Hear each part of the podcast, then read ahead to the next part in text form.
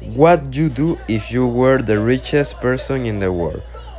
Well, I will have a big house, good cars, and share it with my family, and also share it with the people that need it.